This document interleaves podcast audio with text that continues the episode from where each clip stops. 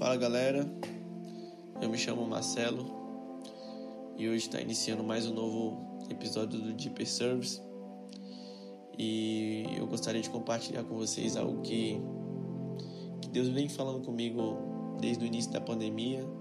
É algo bastante breve, tá? Mas que eu tenho parado bastante para refletir sobre, que é a respeito da preciosidade do óbvio. E a partir disso, se a gente parar para pensar, talvez a maioria das pessoas que estão escutando, que vão escutar esse podcast, já escutaram já leram vários versículos bíblicos de uma maneira tão corriqueira que talvez enxergue ou olhe esses versículos e encare como se fosse algo já bastante óbvio. E talvez por encarar de uma maneira tão óbvia, a gente acaba perdendo a preciosidade que esses versículos carregam.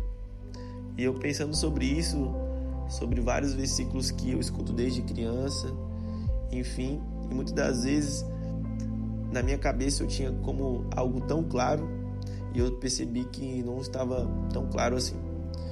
E um dos versículos que eu estava refletindo sobre era 1 Coríntios 6,19, que diz basicamente assim: Ou não sabeis que o vosso corpo é o templo do Espírito Santo, que está em vós proveniente de Deus.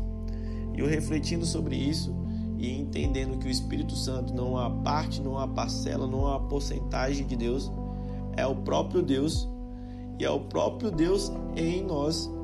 E parece ser tão óbvio, parece ser tão simples isso que eu estou falando, mas se a gente internalizasse, se a gente entendesse a preciosidade que essa mensagem, que o óbvio está carregando, talvez a maneira que a gente comportasse no nosso trabalho, com nossos amigos, com nossos familiares, seria diferente.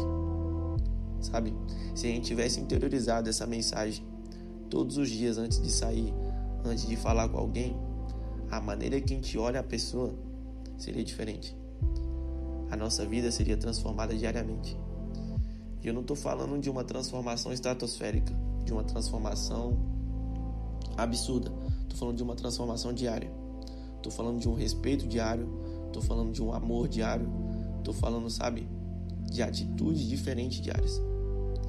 É que muitas das vezes a gente a gente tende a pensar sempre em algo absurdo ou em algo grande, mas eu tô falando de algo simples, tô falando de algo óbvio, tô falando da preciosidade do óbvio.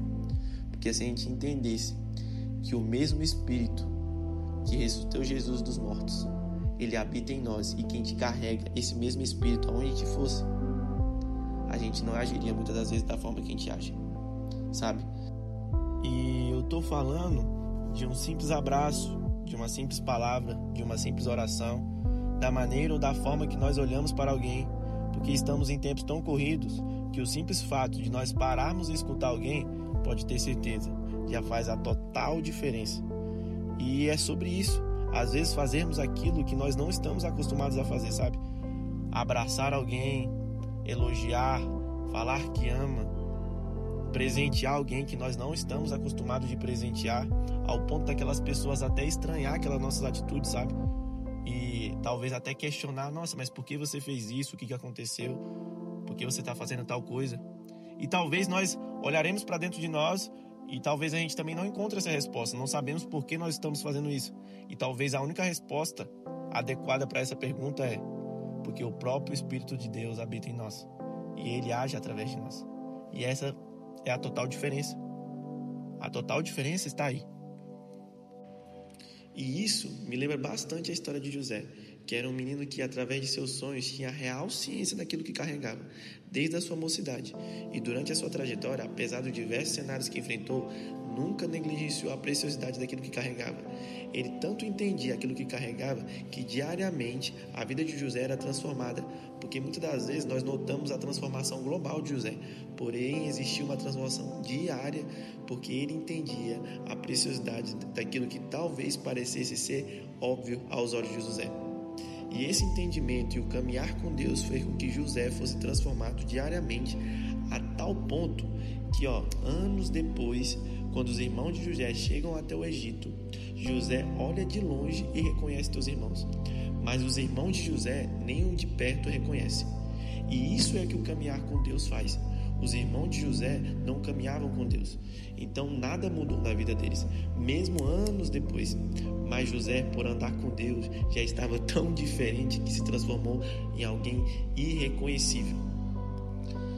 O intuito da mensagem não é uma conversa coach, não é atingir uma alta performance, não é atingir um alto nível de mudança. E basicamente isso que eu queria falar para vocês, que a gente possa internalizar isso e ser transformado pelo evangelho de Deus. Porque lá em Romanos 1:16 diz: "Porque eu não me envergonho do evangelho de Cristo, pois é o poder de Deus." O evangelho de Cristo é o poder de Deus. O evangelho de Cristo não contém o poder. O evangelho de Cristo é o poder de Deus que transforma as nossas vidas.